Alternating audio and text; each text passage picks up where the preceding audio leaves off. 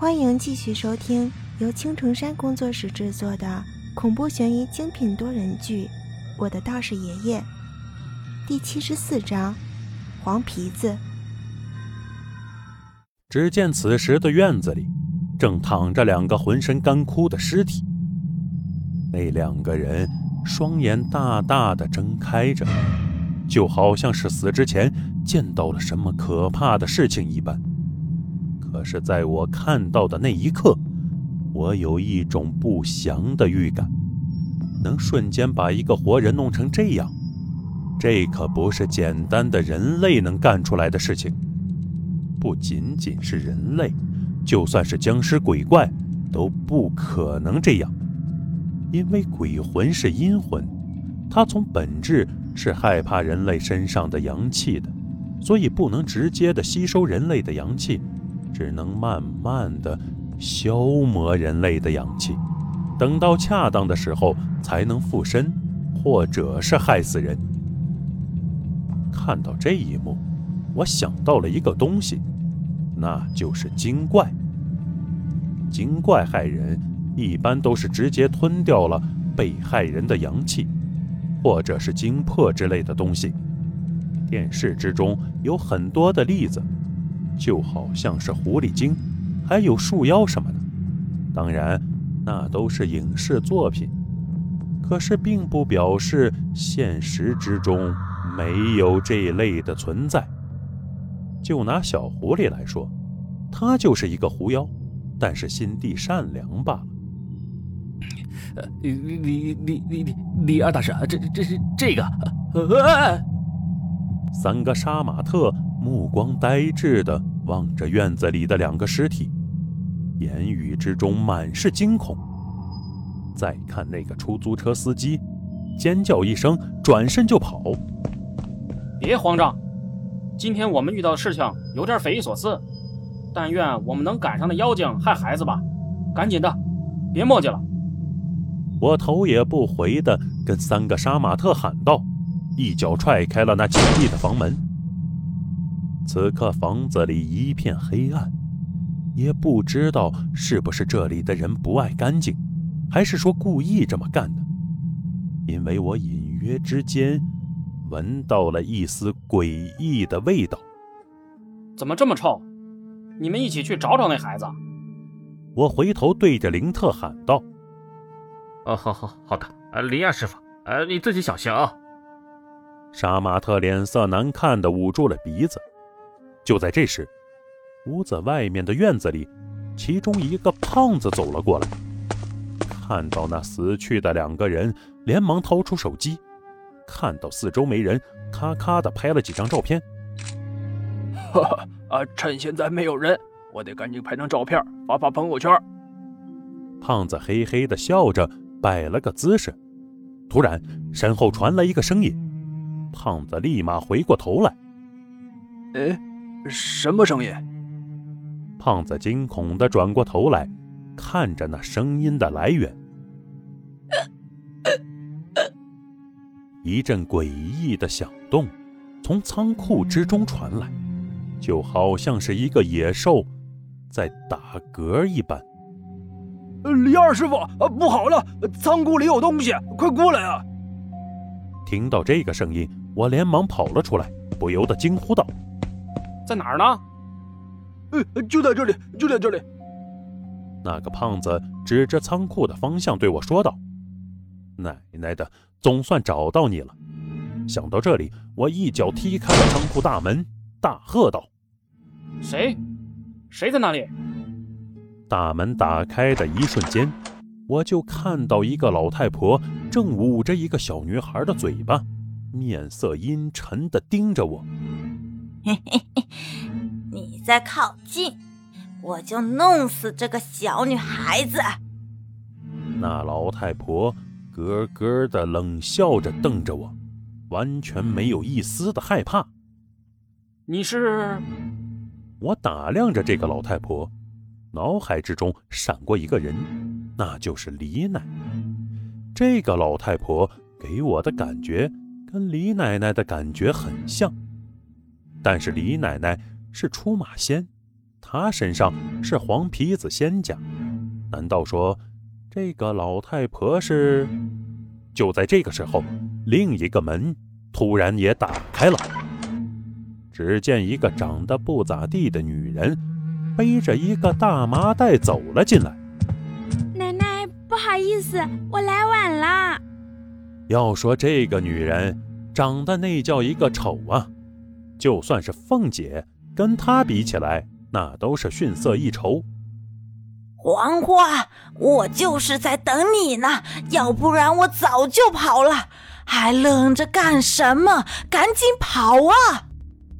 那老太婆看到丑女进来，连忙喊道：“原来这个女人叫黄花，这名字真是不配呀！”有人。黄花听到老太婆的喊叫，不由得呆了呆，估计是没反应过来。快跑啊！那老太婆都爆粗口了。奶奶，老地方见，我先撤了。此时的黄花已经反应了过来，转身就跑。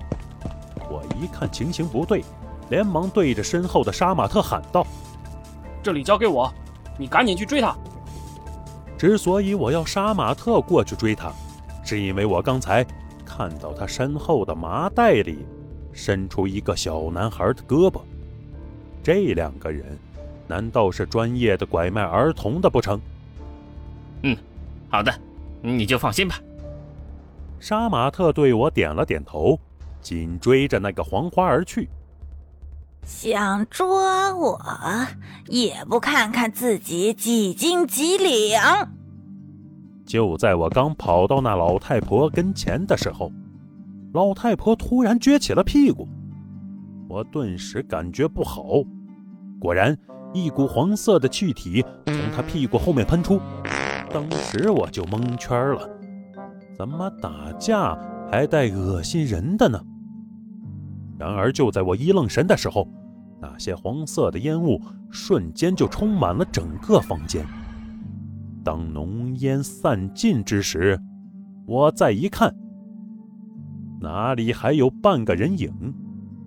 既然他能在这里消失，我想肯定有什么密道。呃，李二师傅，别着急，我有手机。身后的那个胖子看到我捂着鼻子、眯着眼睛，立马就看出我是要找东西，一脸献媚的从口袋里拿出手机，打开了手电筒的功能。我映着手电筒的光芒，打量着这个不大的农村仓库。只见在墙角，摆放着好几个大大的酸菜缸。酸菜？难不成躲在里面了？胖子看着那些一人高的大水缸，不由得想到：打开看看，不就知道了？话音刚落，我二话不说，一脚就踹了过去。果不其然，就在我踹开那酸菜缸的时候，我看到在下面有一个深不见底的洞口，不知道通往何方。但是那洞里不时地飘出一阵阵难闻的味道，让我实在是有点受不了。看着那个小洞，我犯了愁：这么小，怎么进去啊？单单是那股味道。我就可以判定，刚才那个老太婆绝对是黄鼠狼无疑了。想要把那个黄皮子从洞里弄出来，也不是没有办法。但是现在他手里还有那个孩子，要是我用火烧的话，估计会伤到了那个小孩，这样就得不偿失了。就在我这边犯难的时候。两个杀马特已经追了出去，前面的黄花不要命的往前跑着，背上还带着那个装着小孩的袋子。哎哎哎，站住！杀马特大喊一声：“你们是追不上我的！”那黄花斜着眼睛看着后面的杀马特，冷笑一声说道：“啊，让开！”然而就在此时。突然，一辆汽车从拐角处冒了出来，那黄花躲闪不及，一头就撞了上去。看你怎么跑！看我的绝招——杀马特大屁股！那杀马特一看黄花被撞翻在地，立马就是一个人肉炸弹干了过去。然而就在他屁股刚要落地的时候，下面的黄花突然消失不见了。不，准确的说，已经变成了一个黄鼠狼窜了出去。哎呦，我的屁股啊！畜生，看你往哪儿跑！此时我已经追了出来。既然暂时找不到那个老的，我就先弄死这个小的也成呀！我一脚踩到了黄鼠狼的尾巴之上，伸手就提了起来。哥们儿，你没事吧？你这个车子来的可真是及时的很呐！我看着那个快递小哥，心想：这就是传说中的恶有恶报吗？呃，没事只是我这车子好像是坏了。还有我的脖子好像有点不舒服，就差最后一个快递了。我还想着快点送完回家休息呢。快递小哥一脸无奈地说道：“兄弟，你可真是敬业啊！要是在这附近的话，你就交给我们吧，我们帮你送过去也成啊。”哎，要是这样的话，那我就真的谢谢你了。这个收件人是一个叫黄花的。快递小哥说着，就拿出了一个快递。就在这个时候，我手里的黄鼠狼立马就尖叫着说道：“那个快递是我的，是我从网上买来的好吃的，放开我！”他，他会说话。快递小哥见到黄鼠狼突然口吐人言，再也坚持不住了，华丽丽的昏死了过去。我无奈的摇了摇头，心想。